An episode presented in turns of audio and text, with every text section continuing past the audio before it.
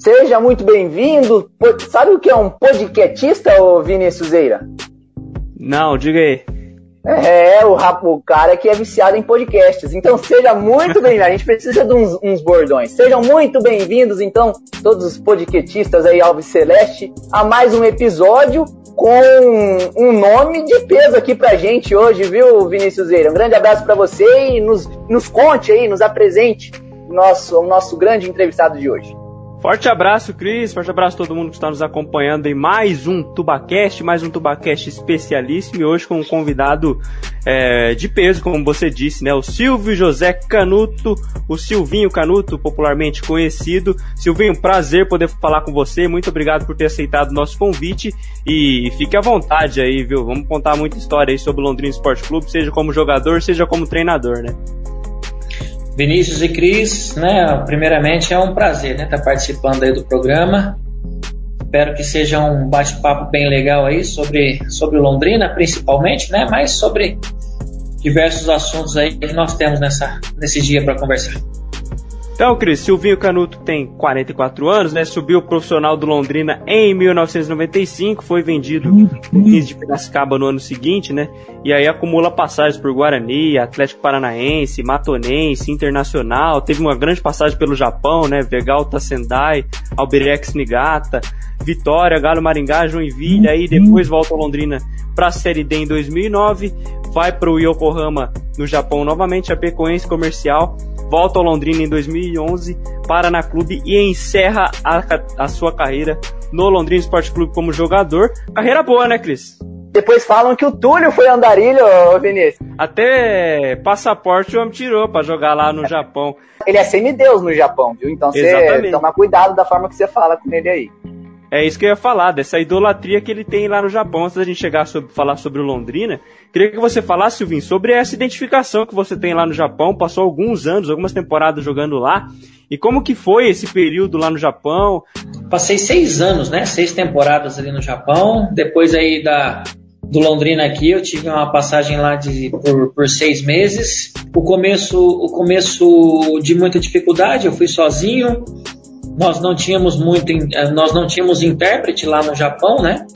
Então nós tivemos que aprender muito ali no, no, no dia a dia com os japoneses e foi um aprendizado grande que eu tive nesse início porque com, com o tradutor você fica um pouco preguiçoso, né? Você acaba não aprendendo. Mas depois que eu me adaptei, rapaz, eu, eu, não, eu não pensava em outra vida a não ser ficar no Japão, né? E a cultura é diferente, cara. Tudo, tudo, todas as coisas funcionam, né? Todas as coisas que você faz lá são muito bem organizadas. As coisas que eles fazem são, são realmente são beira a perfeição, né? Não só do futebol, mas o país ele tem um andamento muito bom.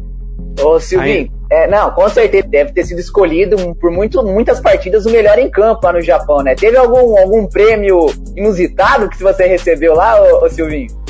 É, é, lá, lá a gente, por partida, nós ganhamos, o primeiro ganha, ganha, se não me engano, ganha 50 quilos de arroz, que é a premiação, e o segundo, o segundo ganha Coca-Cola. Né? São vários fardos de Coca-Cola e no final, no final do mês, assim, eles escolhem o jogador do mês, que você tem uma quantia em dinheiro, um, um, patrocinador lá, que se eu não me engano é Fujisaque, alguma coisa, que você tem um valor para você gastar na loja deles. E tem o prêmio do ano, o melhor jogador do ano, que aí você ganha um automóvel, mas aí é o patrocínio do clube. Né? Eu, nesse primeiro ano eu tive a felicidade de estar tá ganhando esse, esse automóvel. Como que mantinha? E comeu arroz pra caramba, então, né? É. Ganhava arroz, arroz ganhava Coca-Cola. Arroz nós dividimos bastante, né? Que os japoneses, eles. Os japoneses, a cultura do Japão, o café da manhã deles, eles comem o arroz, né? Eles, eles fazem realmente uma refeição no café da manhã. Então nós nós tivemos que dividir bastante arroz ali para os jogadores. E o Silvinho, vou, chegando no Londrina, né? Você que subiu profissional em 95, né? E subiu depois de uma geração que foi muito, foi muito importante pro Londrina, né? Depois daquela geração que foi semifinalista da Copa São Paulo de 94, tinha o alemão, né?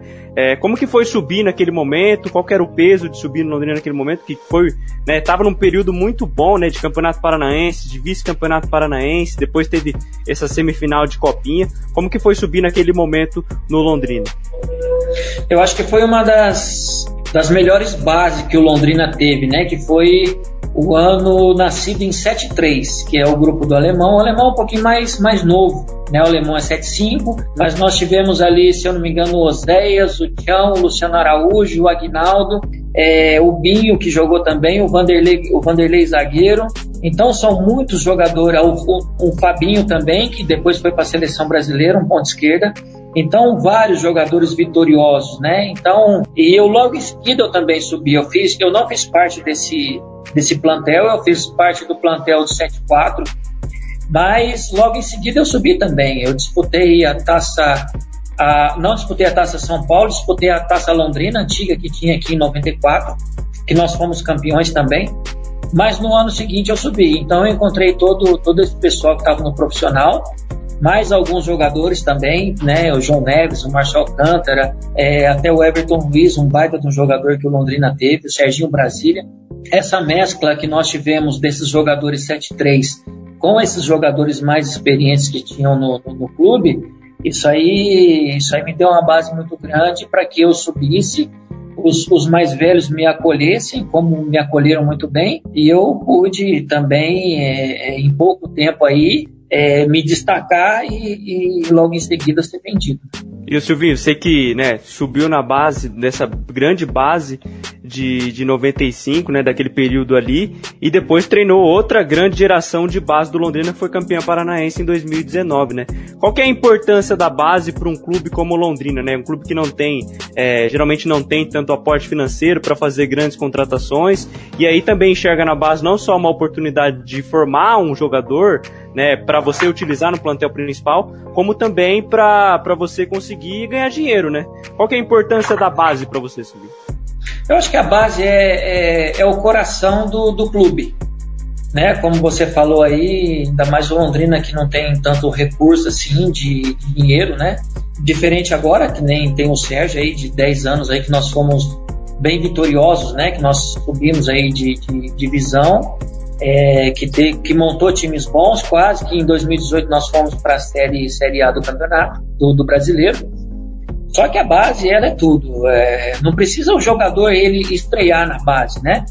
Jogar pela base, pelo, pelo time profissional. Nosso, o nosso investimento ele teria que ser muito maior na base, né?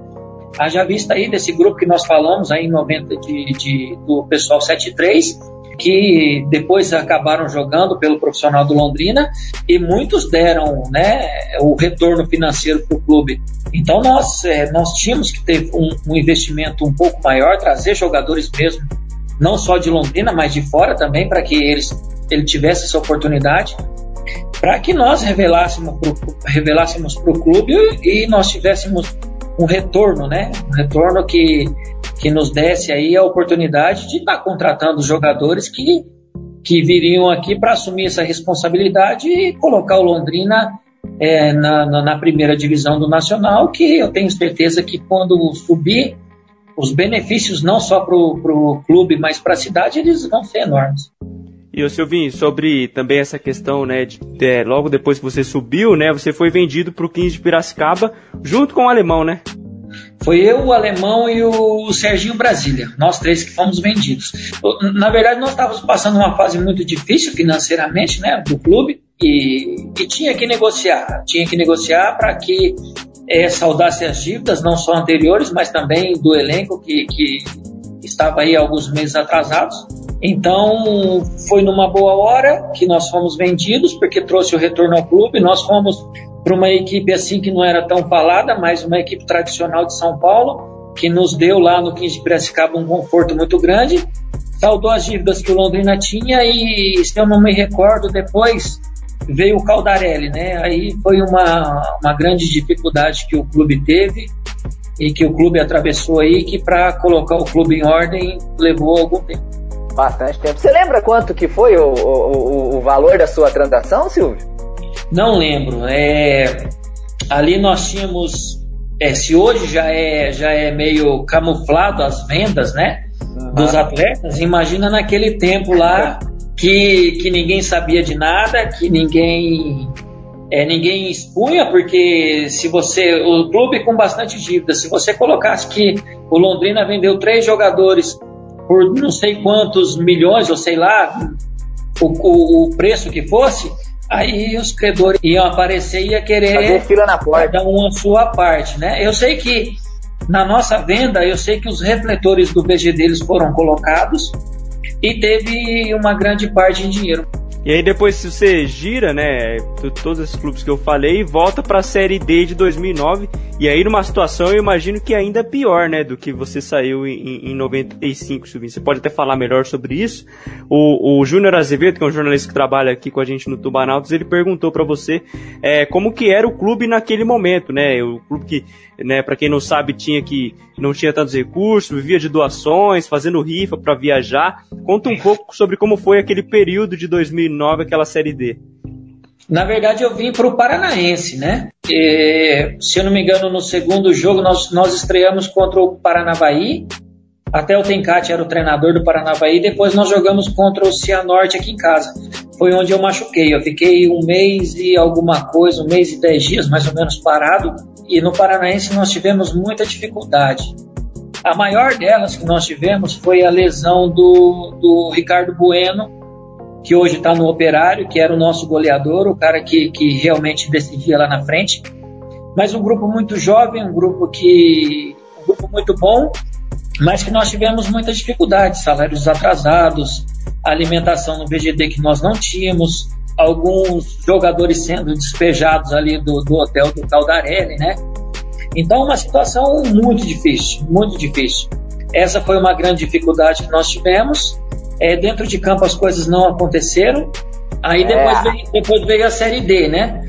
A Série D com muita reformulação, jogadores vindo é, com empresários, os empresários bancando os jogadores, então muita gente que chegava durante a competição, muitos jogadores saindo durante a competição porque apareciam propostas para os meninos.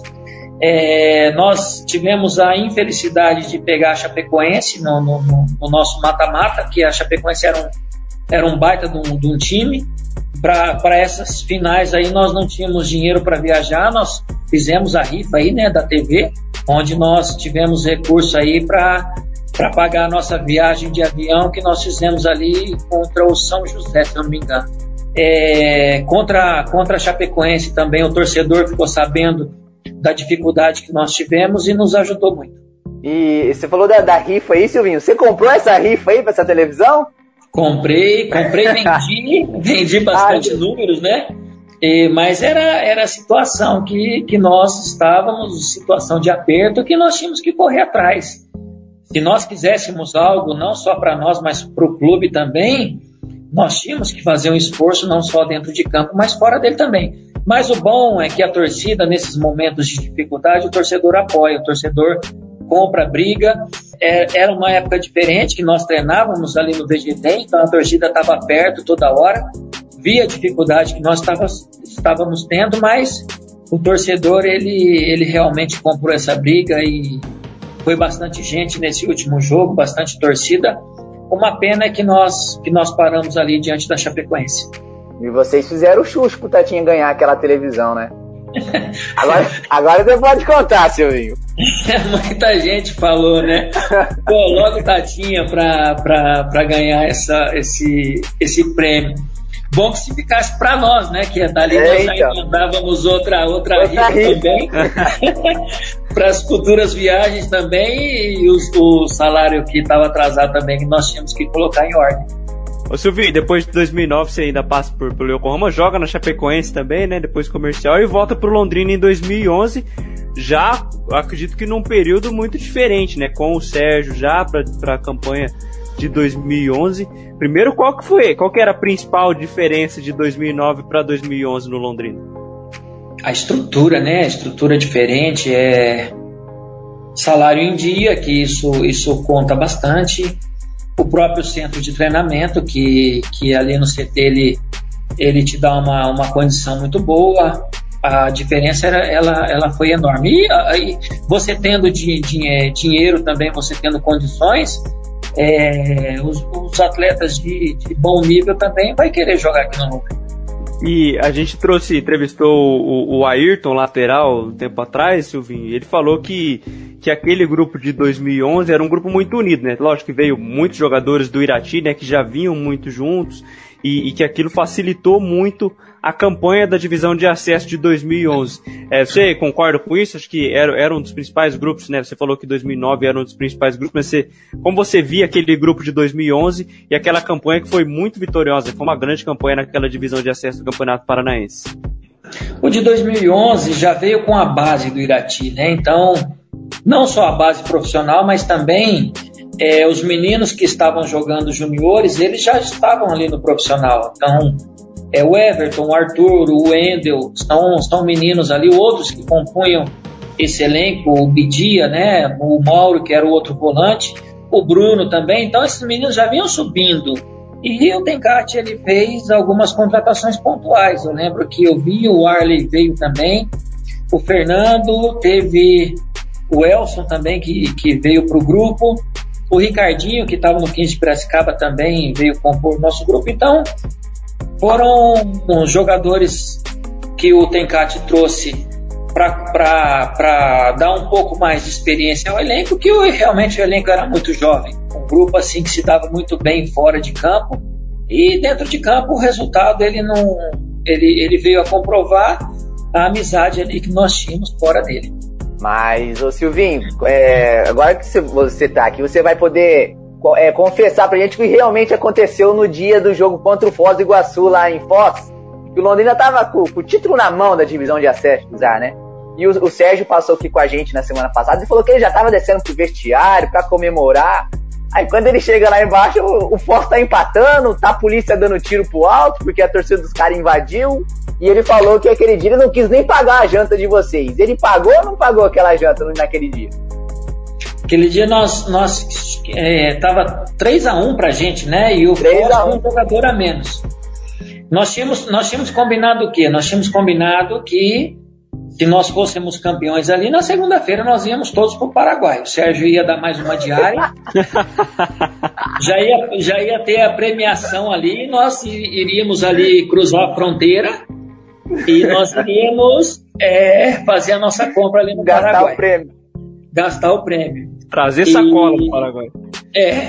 E eu lembro que eu mandei a minha esposa também, com um amigo meu, eu paguei a, a diária dela pra gente ir passear, né? Pra aproveitar a cota? Pra aproveitar tudo. e, e se eu não me engano, nós estávamos ganhando até os, aos 45 40, segundos. É, exatamente. Nós tomamos um gol aos 47, se eu não me engano, aos 49.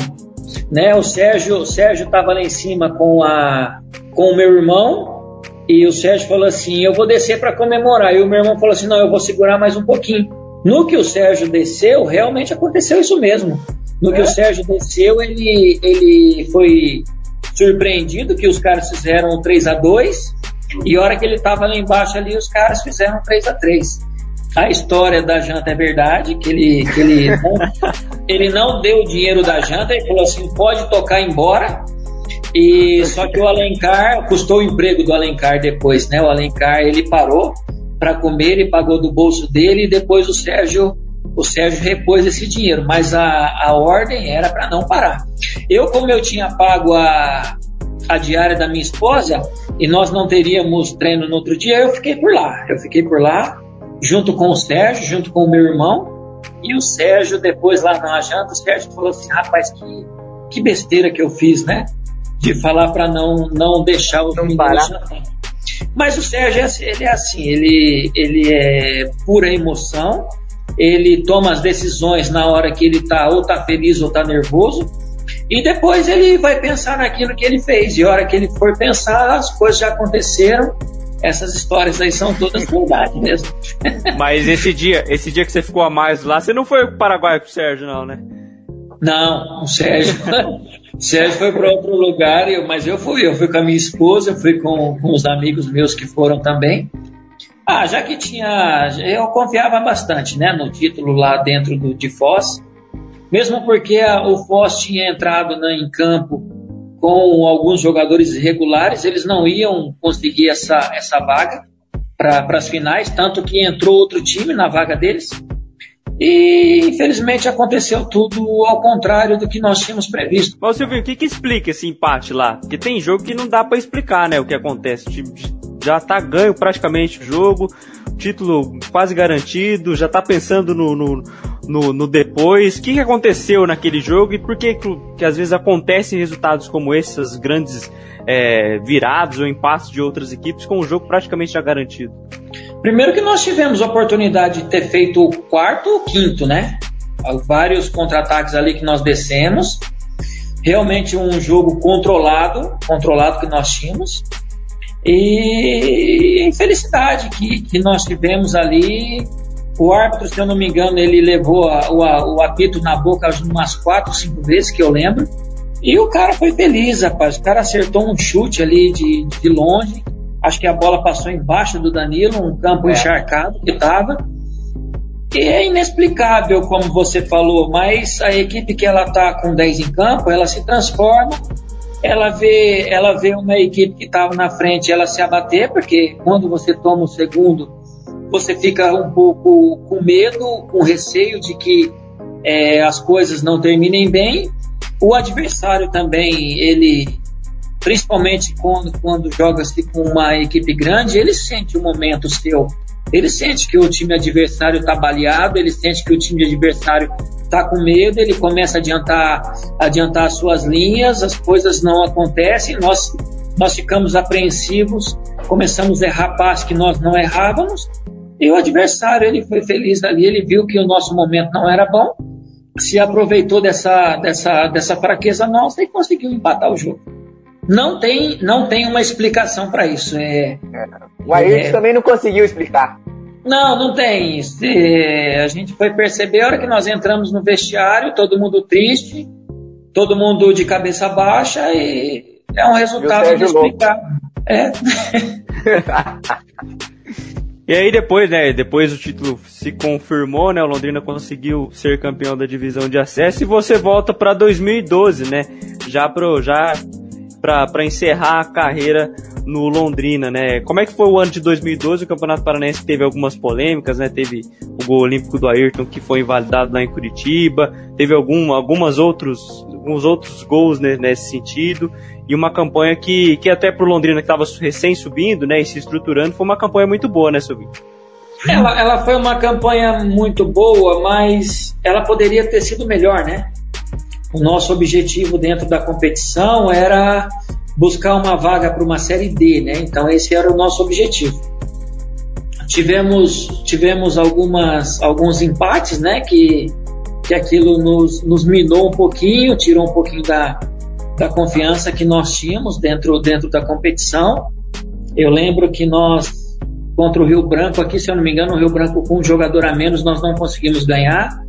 É, essa polêmica aí também do, do Curitiba, né? Essa bola que, que supostamente o árbitro falou que saiu. Nós tivemos aqui um jogo, um baita do jogo contra o Curitiba também, que nós tivemos um pênalti ao nosso favor e o árbitro não deu. Nós tivemos uma boa partida contra o Atlético também, que nós fizemos 3 a 0 no Atlético. E só que nós tivemos algum, alguns jogos que nós deixamos a desejar, né? Esse próprio contra o Arapongas aqui dentro de casa, contra o Rio Branco, foram, foram jogos assim que, que nos dificultaram. Então, algumas partidas assim que nós deixamos a desejar. A nossa equipe era uma equipe muito boa, que ela criava muito, criava muitas situações de jogo, de, de gol, de oportunidade, mas que nós não fazíamos muitos gols, né? Nós tínhamos ali o Alexandre Oliveira, que ele, que ele era realmente um diferencial ali na nossa frente, mas que nós fazíamos pou, poucos gols pelas oportunidades que nós criávamos dentro das partidas. E depois também nós tivemos ali contra o acho que se foi o Roma Pucarana que nós tomamos um gol lá de fora, lá do meio campo, se eu não me engano, da intermediária de defesa. Então, são mais uma mais uma um gol inexplicável que nós tomamos. Isso tirou um pouco da nossa confiança. É claro que a cobrança não só do torcedor, mas a cobrança interna nossa, principalmente do nosso gestor, ela é uma cobrança muito grande, uma cobrança que ela é válida porque por todo, toda a estrutura que nós temos, nós temos que render muito mais. Então a cobrança sempre foi nesse sentido. Mas essa cobrança sempre foi com, com dispensa de jogadores, né, alguns jogadores sendo dispensados, e isso nos traz uma certa é, falta de confiança dentro da competição e dentro das partidas. Sobre isso aí, Silvinho, o Sérgio falou pra gente, né, que às vezes ele que, que, que, o jogador acaba tem, que ele acaba cobrando o jogador, lógico que você falou que é muito na emoção, ele também falou isso, ele falou que tá até tentando diminuir um pouco isso. É, mas teve esse episódio recente com, com o Elder, né? O que isso ocasiona no grupo, né? Porque ele fala que o jogador tem que se sentir no bolso ou no estômago, né? Quando ele não paga, paga janta também. É, para você que tá lá dentro, né? Como jogador ou como treinador, qual que é o clima que fica no grupo, se isso realmente traz algum diferencial positivo, se se dá ânimo, se desanima mais, o que, que, que ocasiona episódios como esse dentro do grupo?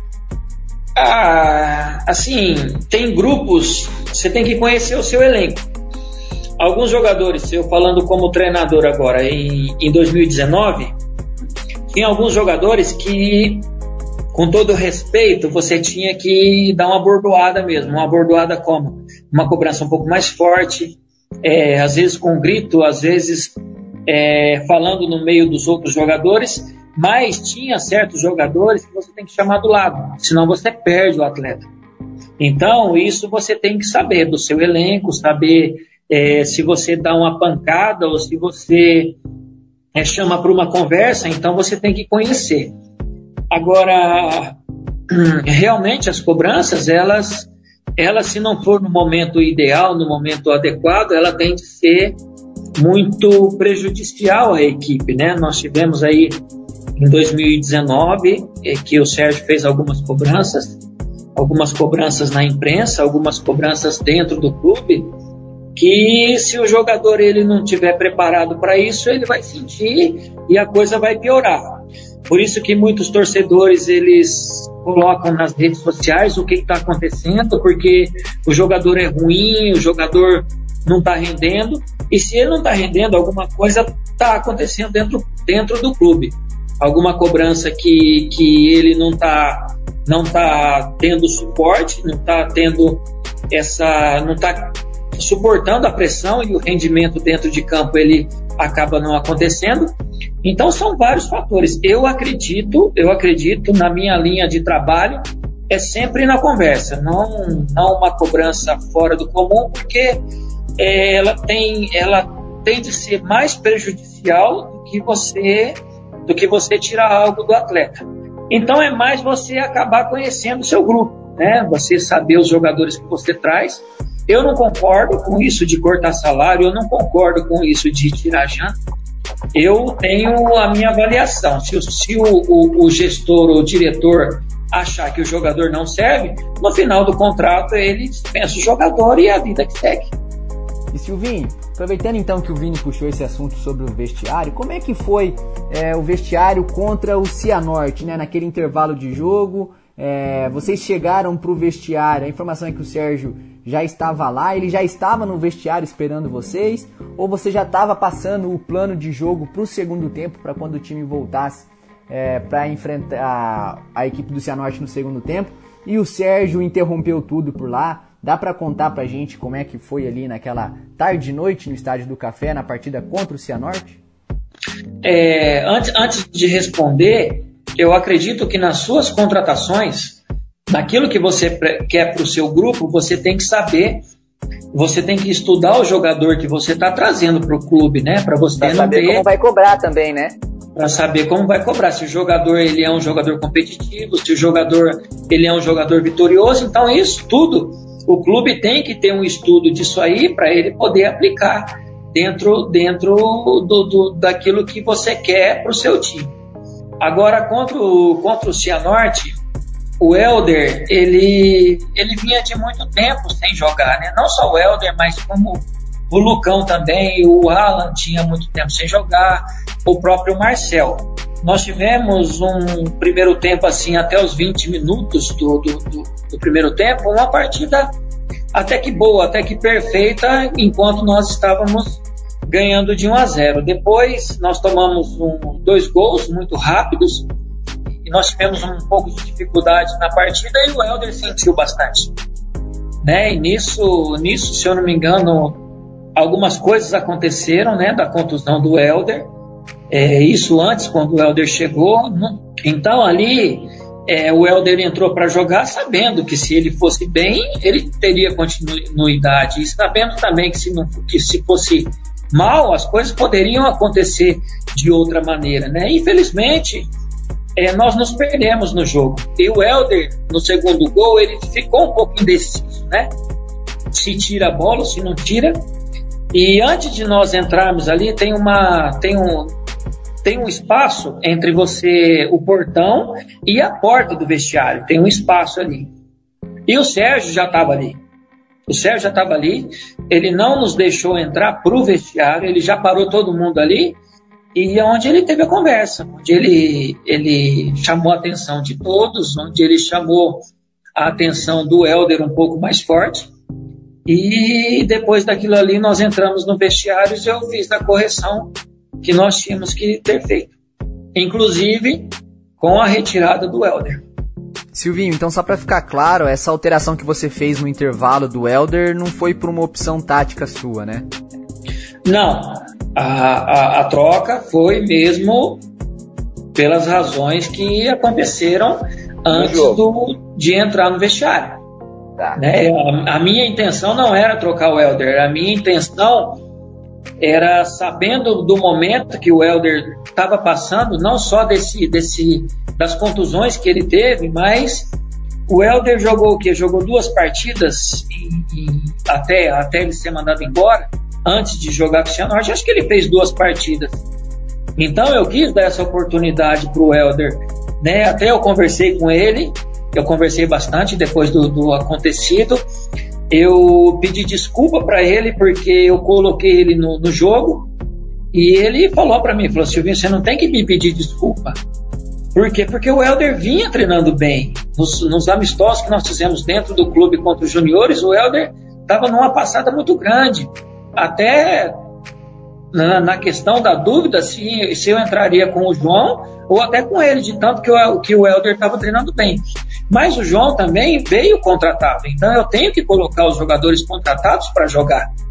Então eu, eu achei melhor tirar o João dessas duas partidas que ele fez, que a pressão para cima dele estava muito grande também, e eu dei essa, essa oportunidade para o Helder. E infelizmente, infelizmente o lado direito nosso ele não andou bem. O Danilo também não estava num, num, dia inspirado. O Danilo não estava aquele Danilo que nós conhecemos ele do, durante, durante o treinamento.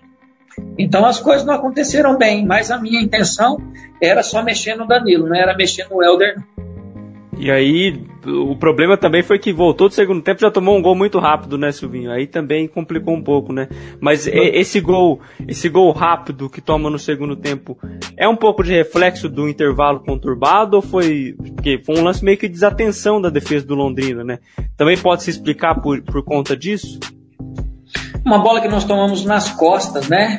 Que saiu um lance perigoso do Cianorte e consequentemente saiu o escanteio e nós tomamos é. o gol reflete. Se eu falar para você que não, não tem, não tem, não reflete dentro de campo esse, momento difícil que nós passamos, o que, que eu falo de momento difícil? Nós já vimos, já vimos de dois resultados que nós jogamos em Arapongas que todos nós esperávamos que nós sairíamos com a vitória, que nós já teríamos ali seis pontos. E as coisas não aconteceram. Aí a gente vem para casa no estádio do Café, que eu tinha cobrado bastante em relação ao gramado do, do, do estádio de Arapongas, que era um gramado muito alto. E essa pressão ela veio para o Cianorte, né? Contra o Cianorte.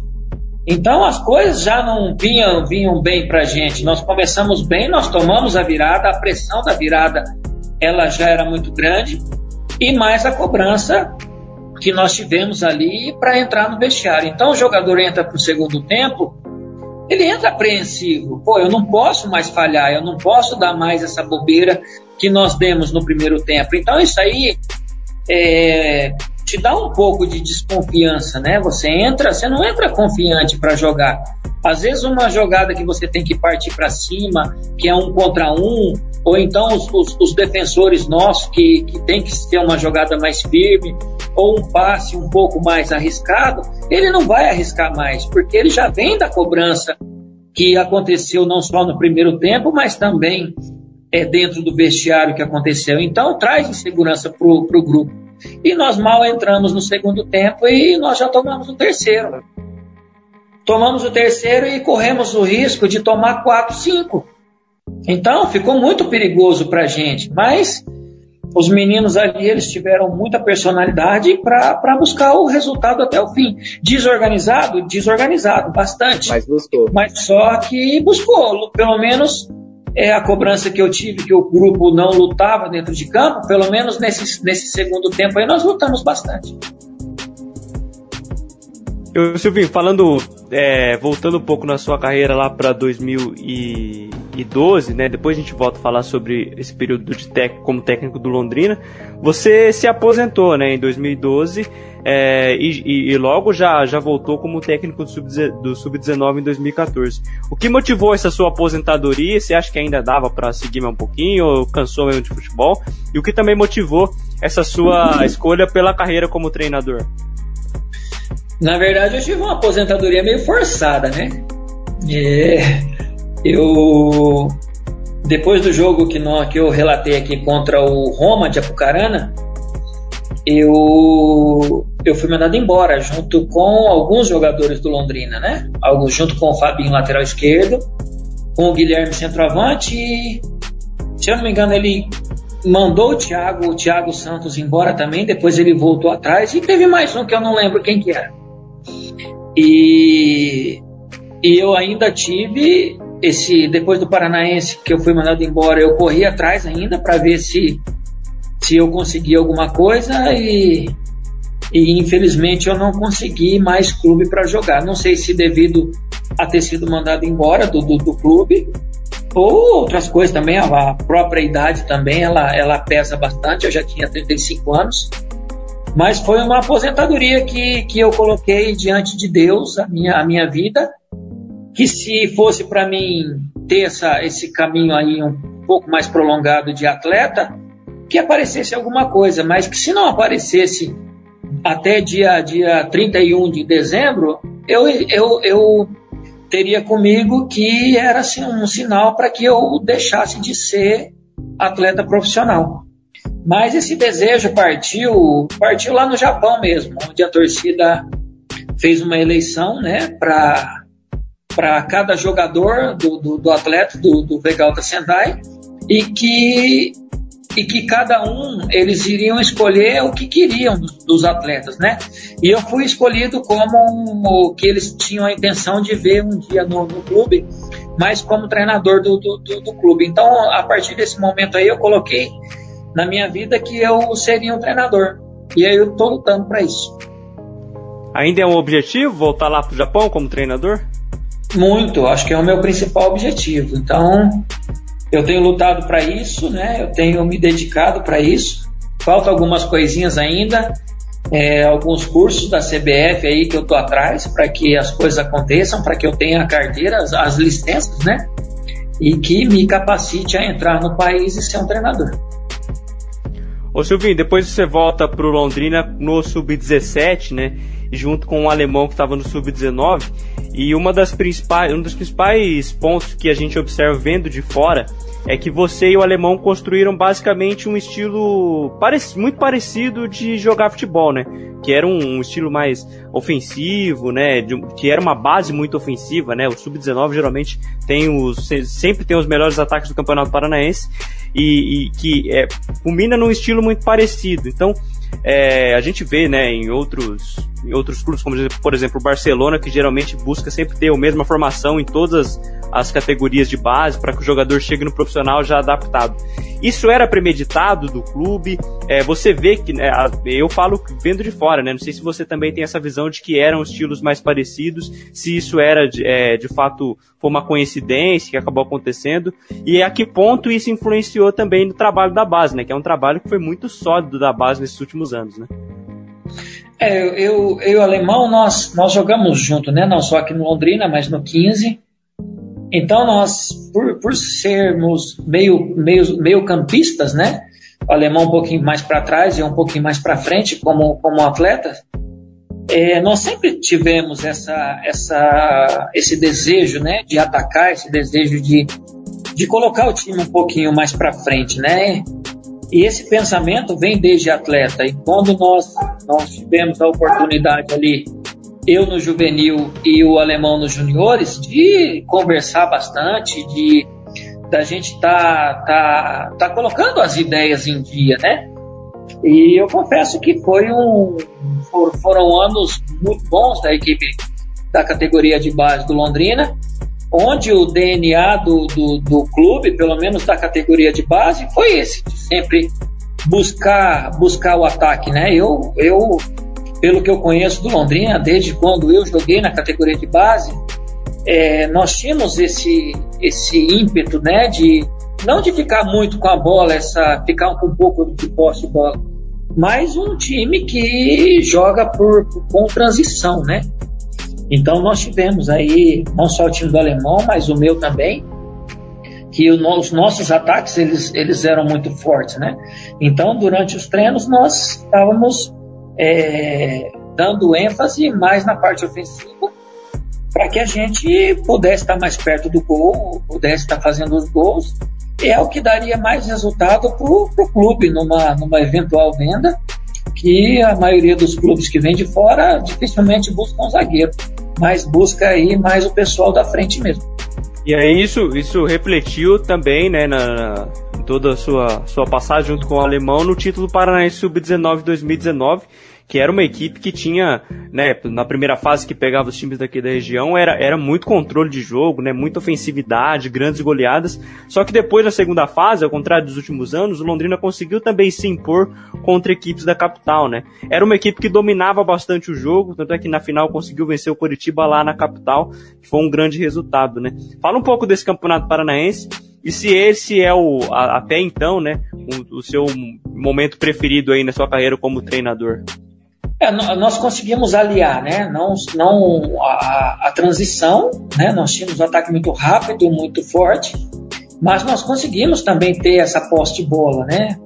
Então nós conseguimos aliar essas duas coisas que foi que foi muito bom, não só no Paranaense, mas na Taça São Paulo também nós tivemos, mesmo contra as grandes equipes, nós tivemos é muita posse de bola e sem deixar que nós fôssemos ao ataque também. Eu sempre gostei de poste de bola, mas também aquele, não aquele poste de bola que, que você não agride, mas um poste de bola que você sempre busque o ataque, né? Então sempre foi esse o meu pensamento. Então foram, foram, eu peguei um pouco do trabalho do alemão, alguns meninos, né, que ficaram comigo no ano de 2019, muitos deles não atuavam, Aqueles que atuavam com, com frequência foram para o profissional e tiveram a sequência né, dentro, dentro da equipe profissional com o alemão, que depois assumiu. Mas aqueles que ficaram comigo já vinha de um trabalho lá no VGD, tanto com o Cassiano, com o Oséias ali, vinha com o Zé Roberto. Então nós pegamos uma base boa e, e, e demos, e demos é, um pouco da nossa cara, cara minha, cara do alemão. É claro que cada um tem tem o seu estilo dentro, dentro de campo, né? Mas foram meninos espetaculares, meninos aí que, que eu espero que eles aproveitem essa oportunidade que está sendo dada para eles aí e eles se firmem no profissional do Londrina. Aí, Silvio, da sequência aqui, o, o Henrique Vieira, ele te mandou um abraço, falou que você é uma gente boa, muito humilde. E o Júnior Azevedo também, que, que é jornalista aqui do Tubarão, também mandou uma pergunta quase no mesmo sentido, né? Que você que fez um, um grande trabalho nas categorias de base é, do Londrina, você pegou muitos jogadores dessa geração, dessa boa geração que o Londrina vem revelando grandes jogadores, né? Qual jogador ou, ou jogadores você acredita que sejam os que tenham mais qualidade, que você acha que vai, vão vingar mais no futebol? É, seja aqui no Brasil, seja Mundial ou no Londrina, enfim. Qual jogador que você acha que está mais pronto, que você, você identifica que vai conseguir ter uma grande carreira? Eu, eu gosto muito do Juan. O Juan, o atacante, eu acho que é um menino interessante, que ele é muito veloz, ele tem uma habilidade muito boa, ele é um menino que sabe fazer gol, com muita com uma personalidade muito forte. Então ele foi ali um, um dos destaques que eu tive, né, na, na, na base do Londrina. Mas também tem o, tem o Vitinho, tem, tem Luan, tem o próprio Camilo, que é muito bom jogador tecnicamente. E é o nosso trio de zaga, né? O trio nosso zaga que era muito bom também, o Cris, o Zé e o Caio. Eu acredito que esses meninos aí, assim que eles tiverem uma sequência muito boa, eles, eles vão, vão se agarrar, vão, vão agarrar bem essa oportunidade que eles vão ter. Eu acredito que, que são meninos aí que daqui uns dias vão estar tá, tá em boas equipes. E o Silvinho, você, é, em 2019, né, ainda falando daquele período, depois do título paranaense, ainda, ainda quase junto com o Campeonato Paranaense, você ganhou a oportunidade de assumir a equipe profissional do Londrina no momento que já era muito difícil, né? Já era para Londrina estava virtualmente rebaixado e aí você assume o Londrina.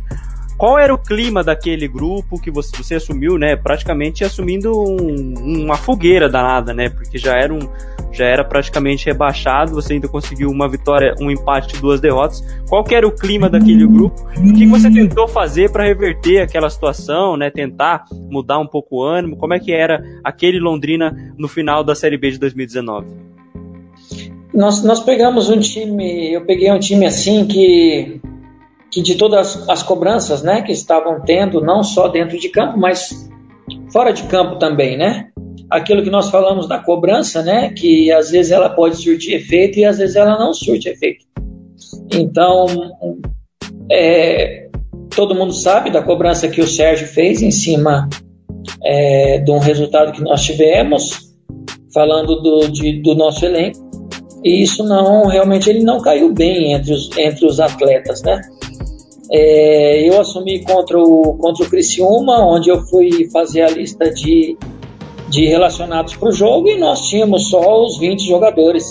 Os 20 que eu levei para Criciúma eram os 20, os 20 que estavam disponíveis para mim, né?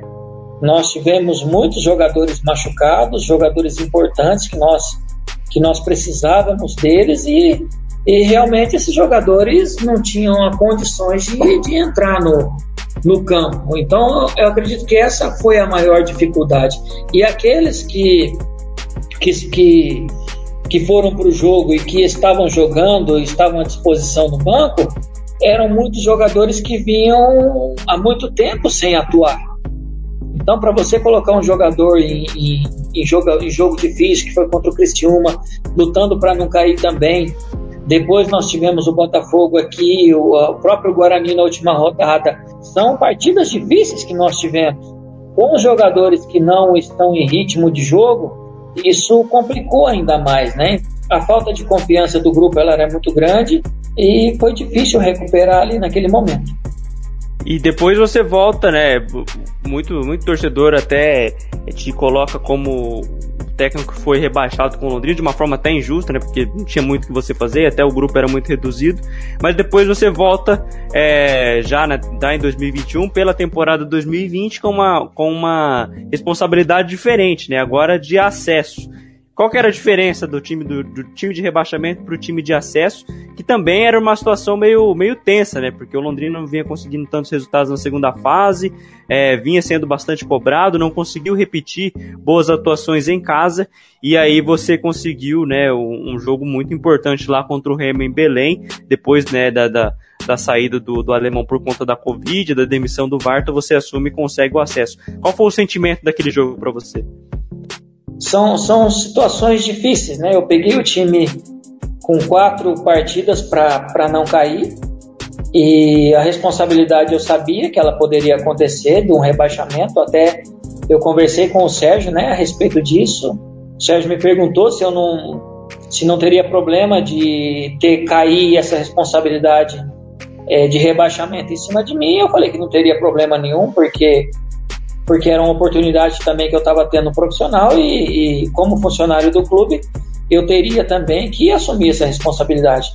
A mesma coisa, que se, se, se eu não tive culpa no rebaixamento, eu também não tinha, numa subida do, do, do, do clube da Série C para a Série B, eu também não teria muita responsabilidade, porque era a última partida que eu tinha, embora tenha sido o, o auxiliar do alemão em boa parte do ano, então eu vejo como um, uma situação diferente. Se eu, se eu também tive a responsabilidade de ser rebaixado, é claro também que eu tenho é, de, de subir o time para a Série C também eu tenho uma importância. Então são duas coisas bem, bem é, difíceis, né? Mas uma, uma, uma situação bem diferente, né? Bem diferente daquela de 2019 que eu peguei. Mas foi uma responsabilidade que eu vi a, o momento de apagar tudo aquilo que nós, que nós passamos em 2019 numa única partida que, que nós teríamos. E o grupo me recebeu muito bem, foi o grupo que foi falar com, com o Sérgio para que acontecesse esse meu retorno. Eu conheci a maioria dos atletas, porque eu estava ali de auxiliar do alemão. Então, para mim, foi uma felicidade muito grande por poder participar desse último jogo e que muitos, muitas pessoas não acreditavam que o Londrina pudesse ganhar lá do, do Remo e o outro resultado também acontecer lá contra lá em Erechim. Graças a Deus as coisas aconteceram bem, é, do modo como a gente esperava e foi um, realmente um presente de Deus aí não só para mim, mas para o clube e principalmente para o torcedor. Que foi quase um gol espírita lá contra o Remo, né? Um gol contra no finalzinho que foi um sufoco danado lá também, né, né, Silvinho? Sufoco, sufoco muito grande.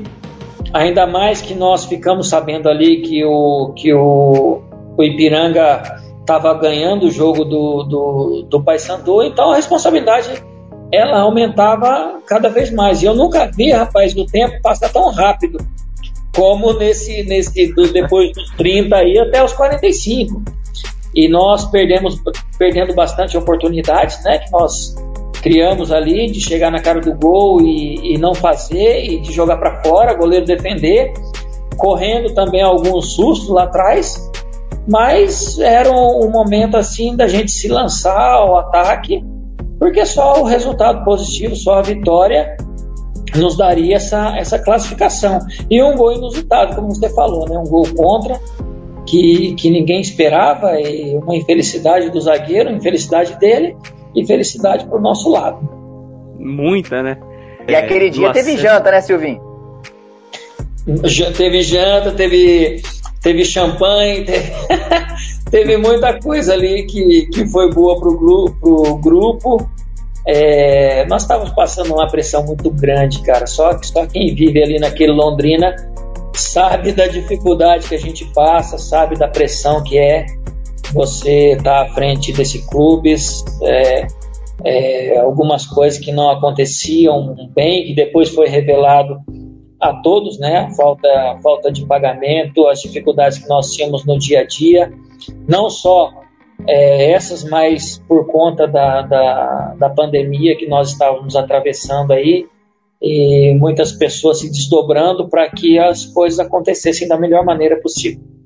E o Silvinho, depois do, do acesso, o, o Sérgio falou aqui pra gente que ele te, tinha te prometido uma oportunidade no Campeonato Paranaense mas depois, né, é, não só pelos empates, ele falou, porque o, o Roberto Fonseca também não está conseguindo resultados, mas ele falou que o desempenho de treino, o desempenho da equipe no geral não estava agradando a diretoria, ao Sérgio, né, a comissão que, que cuida do futebol no Londrina, né. O, o Henrique Vieira, de novo, ele mandou até uma mensagem em relação a isso, para você fazer um balanço sobre essa, sobre essa sua passagem no Londrina, é, e a gente levantou também um, um, texto lá no nosso portal falando, né, dos problemas que você teve também no Londrina, as dificuldades, né? Você perdeu o analista de desempenho, né, o Silvio Shiromoto, você também tinha auxiliar técnico que estava desempenhando função de auxiliar e de, e de preparador físico, né? E todos esses problemas né, de salário que, que, que vieram lá da, do ano da temporada passada para essa. Queria que você também falasse um pouco pro torcedor, né? Que às vezes acaba te, te, te responsabilizando de, de uma maneira até um pouco injusta, sobre essa sua passagem nesses, nessas três primeiras rodadas do Campeonato Paranaense e começo de temporada de 2021 no Londrina. Bom, primeiro que eu discordo do Sérgio, né? Quando ele falou assim que os treinos não estavam agradando a diretoria. Eu, eu sempre nas, nas minhas entrevistas eu falei que nós não estávamos conseguindo pôr no jogo aquilo que nós praticávamos no treino, né? Quando eu assumi o Londrina, em 2019, o Sérgio prometeu que eu, que eu seria o treinador, né? Que eu seria o treinador do Paranaense. E isso não acabou não acontecendo, porque ele trouxe o alemão depois. E ele ficou com isso na cabeça, né? De ter, me, ter que me dar uma oportunidade de, de uma promessa que ele fez há muito tempo atrás. Eu acabei sendo desligado do clube com, com o juvenil, que nós jogamos contra o esporte. E depois eu retorno para esse último jogo e com a promessa do Sérgio que eu seria o treinador do, do, do time profissional. Mas aconteceram algumas coisas ali, né, dentro do clube, umas coisas bem difíceis, né? Ele com a promessa dele de, de fazer um, um grupo já pensando numa série B e a gente pode perceber isso que, que isso não aconteceu. E eu também numa conversa com ele, eu falei para ele que que ele poderia contratar o Fonseca, o treinador que que fosse para comandar o time nessa nessa nessa série B do Campeonato Brasileiro. Eu queria eu queria o Paranaense para me disputar, mas eu queria o Paranaense com a base de juniores que eu tinha, né? Já que o Paranaense ele não vale muita coisa, já que o Paranaense em termos de, de financeiro ele é difícil, é que você pudesse dar chance para esses meninos jogarem um, um, Paranaense, de serem revelados, de outras equipes virem atrás e poder negociar esses meninos, porque a gente sabe que a dificuldade da Série B ela vai ser muito grande e provavelmente esses meninos que estão subindo aí, a, a, as chances que eles vão ter, elas vão ser remotas, né? Pela dificuldade que vai ser essa Série C. Então, eu tive essa conversa com o Sérgio para que eu fosse o treinador, para que ele contratasse o Fonseca e, e o Fonseca fosse treinando esses atletas que fossem chegando para ter um time na Série B. E eu seria o auxiliar do clube Assim como eu fui com o alemão, eu seria o auxiliar do clube, já que o Fonseca traz o filho dele. E quando viajassem para jogos para fora, eu ficava em casa, ficava aqui em casa treinando aquele grupo que não fosse para viagem. E durante as competições, os jogos aqui, eu fosse aprendendo um pouco mais até eu estar tá capacitado a, a, a, a ser um treinador aqui de Série B ou de Série A, sei lá, o que o Londrina conseguisse aí de objetivo dentro do calendário nacional. Ô Silvinho, ficou alguma, alguma mágoa em relação ao Sérgio, ao Germano, a quem estava à frente do futebol no Londrina, em, em, relação à condução que eles tiveram com o seu trabalho nessa temporada? Não, a, a, a única mágoa, a única mágoa que eu tenho é assim, foi me prometido, né, o, o ser treinador do clube, pelo menos no Paranaense, que me foi prometido. E por causa desse, dessa promessa, eu fui o treinador aqui do, do desse ano para começar a, o ano de 2021. Mas de tudo aquilo que foi prometido de uma equipe forte para uma série B, é, nós não tivemos nada disso, né? E ter o trabalho interrompido na terceira partida. Então não deu tempo, não deu tempo para que para que os jogadores desempenhassem, não deu tempo também para que eu pudesse colocar o meu trabalho em prática. Então era melhor não ter tido essa oportunidade. Então era melhor é, ter começado um ano com um treinador que fosse pegar o ano inteiro do que colocar que ah, eu dei uma oportunidade para ele, a oportunidade está dada aí. Então eu não eu não encaro isso como uma oportunidade, eu encaro isso aí como, como uma situação que apareceu e que na primeira oportunidade que aconteceu de o clube não ir bem, ele fazer a troca. Então essa é esse sentimento que eu tenho de ter um trabalho interrompido a muito curto prazo. Tem uma aqui do Luiz Felipe Lengami que pergunta para você, Silvinho, que qual das suas passagens que você considera mais marcante pelo Londrina? Aí pode incluir como treinador até da base, como jogador, como treinador de profissional. Que passagem que você considera mais marcante na sua carreira com a camisa do Londrina? Em termos assim de conquistas, né? Foi 2011, porque foi o início de um trabalho de, de um gestor, o início do trabalho de um treinador que estava estava entrando no Londrina, né? Uma responsabilidade muito grande que nós estávamos assumindo, mas eu acredito que foi mais essa porque marcou um, um início de, um, de uma parceria entre o, Sérgio e o clube e que se for fazer um balanço aí ele é super positivo, né? Do que do que nós conquistamos, do que aconteceu. E você não pode tirar por base um ano que nós erramos bastante, foi o ano de 2019, sirva de aprendizado e que nessa, nessa sequência aí, não só de Paranaense, mas de Série B também, é, a gente não erre tanto como errou ali atrás.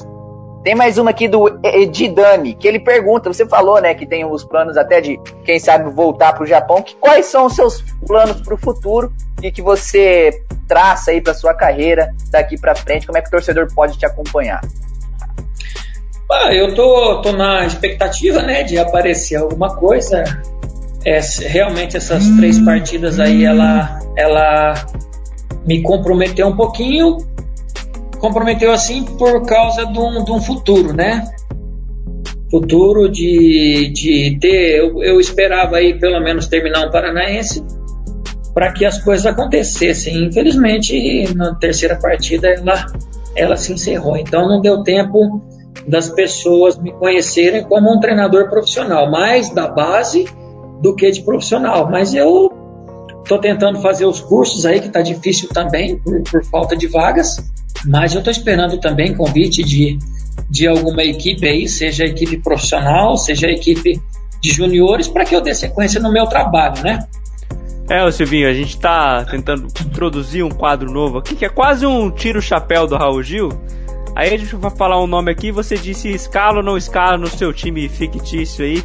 E falar um pouco da sua relação com essa pessoa. O primeiro nome é do Cláudio Canuto. Você escala ou não escala? Escala ou não escala? Esse aí eu ponho, eu ponho ele como, eu coloco ele como 10 o 10 faixa, da né? faixa, como treinador e como presidente. Esse era, esse era carta. Balela, carta né? Balela. É, exatamente. Meu irmão, Alemão. meu irmão, Ah, meu irmão ele foi como, como um pai para mim, né? Então ele eu recebi muitas críticas, né? Quando eu vim aqui para Londrina por ele ser o presidente e muitas pessoas achar que eu estava jogando por causa que meu irmão era era presidente do clube. Então então algumas pessoas falam algumas coisas que nos deixa bastante chateados por causa disso, porque não conhece da nossa luta, não conhece do nosso amor pelo clube Silvinho, alemão, escala ou não escala? Capitão. Embora, embora a nossa situação ela de amizade, ela ficou um pouquinho arranhada por causa do desses últimos tempos aqui no Londrina, da minha parte não. Espero que da dele também não. Mas eh, foram algumas decisões que foram tomadas que que nós não conversamos ainda, né? Mas o alemão, o alemão nós atuamos junto aqui, ou nós moramos junto lá em Piracicaba. Eu sou padrinho de casamento dele, eu tenho um carinho muito enorme por ele. Nós trabalhamos juntos e eu espero que essas coisas que aconteceram assim, ela não, ela não tenha afetado a nossa amizade. A gente entrevistou ele uma vez aqui, Silvinho, no Tubanautas, e ele falou que o problema foi que o Londrina tentou colocar de técnico auxiliar técnico dois profissionais que queriam ser técnicos. Você concorda um pouco com essa colocação dele? Concordo, concordo. Até, até eu conversei com o Fonseca, né? E a minha, a minha proposta que eu tinha feito para o Sérgio. E eu também é, falei para o Fonseca que eu entendia também, porque ele teria a sombra de mim, que eu estaria também que interessado em ser treinador do Londrina, e de um cara também que na última partida subiu o time pro, pro profissional, para a Série B. Então, nesse momento, vamos supor que seja esse momento hoje, né? E eu estaria ali de, de auxiliar do Fonseca. Eu iria criar uma coisa muito ruim, né? Alguns torcedores poderiam estar questionando, como questionou em 2019, quando o alemão dirigiu no Paranaense e depois foi ser auxiliar do Fonseca. Então, o que aconteceu aí em 2020 foi esse, essa, essa tomada de decisão do alemão, tendo o Varta como, como auxiliar dele, mas eu também eu entendo perfeitamente. Só que nós não tivemos ainda um tempo para conversar sobre isso, e eu creio que vai acontecer. Ô Silvio, nesse seu clube fictício ali, você escalaria Sérgio Malucelli para ser gestor? Rapaz, o Sérgio ele é muito boa pessoa, muito boa pessoa, de um coração enorme, né? De um coração enorme, que ele ajuda muitas pessoas, mas que quando se trata de uma de decisão, de tomada de decisão, ele vai muito pela emoção, né? Eu sou muito grato ao Sérgio, né? Ao Sérgio sobre muitas coisas que ele fez para mim, as oportunidades que ele deu, ele deu para mim de ser de ser treinador do Londrina, mas algumas coisas me chateou bastante. Algumas decisões que ele tomou, é, muito pelo meu irmão, pela amizade que, que ele tinha com o meu irmão, então essa amizade não foi não foi levada em consideração, né? Mas eu entendo o gestor, eu entendo a pessoa que o Sérgio é. Eu escalaria ele sim pelo por tudo que ele fez, não só pelo clube, mas pela cidade aí também, colocando Londrina no patamar que está hoje, né? Tem as dificuldades, tem as críticas, tudo, mas a gente não pode deixar ele, ele de fora por algumas decisões que ele tomou. Ele pode melhorar muito, assim como ele falou aí, que ele está tentando melhorar, né? E eu sempre acredito na, na, no, na pessoa humana que ele tenha que ter uma, uma oportunidade de, de melhorar. Eu, do fundo do meu coração, espero que ele melhore. E para fechar, Silvinho, dupla de ataque, Warley e Arthur, escala ou escala? Muito. não só, não só de, de boas pessoas, né? O Arley, rapaz, o Arley é de uma simplicidade sem tamanho, de um coração enorme e dentro de campo aqui ele pôde colocar o nome dele entre, entre os grandes atletas do Londrina, né? Que toda toda conquista ela ela deixa as pessoas marcadas e o Arley ele merece por tudo, cara, pelo profissional dedicado que ele é, pela pessoa simples que ele é, pelo fazedor de gols e por tudo que ele representou, né? O Arthur o Arthur também é um menino que, não sei se vocês têm, tiveram a oportunidade de, de conhecer o Arthur, mas ele é uma pessoa espetacular, um menino brincalhão, um menino sempre para frente. Então, essa dupla de ataque aí, ela tem que ser levada em consideração, que é uma dupla que fez bastante sucesso aqui, principalmente em 2011. Você cansou de servir os dois, né, Silvinho? Era fácil jogar com eles, né? Era são dois atacantes velozes e quando eu fui sempre um jogador que eu não tinha muita velocidade, então meus passes eram bons, né? E eu aproveitava que os dois eram velozes e, era, e não era difícil, era só jogar a bola na frente lá que eles corriam e faziam. Fechou, Cris? Fechou, fechou. Maravilha, então. Esse é o Silvinho, torcedor. Espero que a gente, a gente espera que você tenha gostado muito desse bate-papo bate-papo longo, episódio que promete bastante. A gente espera que você tenha gostado muito. Vou deixar as honras de se despedir dele, ô, meu caro Viniciuseira. Vou deixar essas honras para você. Um grande abraço para você, um grande abraço, Silvinho. Já fica aqui também o meu agradecimento. E até uma próxima oportunidade. Sempre que precisar da gente, pode contar conosco. Silvinho, muito obrigado pela sua, pela sua participação, por ter aceitado nosso convite, né? Nós somos um projeto que está recomeçando agora, às vezes é meio complicado achar convidado, mas você foi muito solícito com a gente, é, aceitou de prontidão, falou com a gente, né? Tomamos bastante tempo seu aqui e, e muito obrigado por esse papo, por essa conversa. É, é um, é um prazer, uma honra e a gente espera voltar com você em algum outro momento, como técnico de alguma outra equipe, como técnico de, de alguma equipe no Japão lá, para contar um pouco da sua experiência mais consolidada como treinador, viu? Muito obrigado e um forte abraço para você. Vinícius e Cris, eu que agradeço né, a oportunidade de passar esse tempo aqui com vocês, né? Falando daquilo que a gente gosta, falando aqui do que acontece nos bastidores, um pouco do, do, da equipe profissional do Londrina, da base também, e aproveitar esse momento, agradecer a oportunidade e desejar sucesso para vocês aí que Deus abençoe, que a cada dia vocês cresçam como profissionais e na, nos, nos seus sonhos aí também, e que a gente puder estar tá ajudando, tá, tá fazendo para que o programa é, venha crescer cada vez mais. Nós estamos à disposição e desejar sucesso. Que Deus abençoe aí e que vocês consigam realizar o sonho de vocês.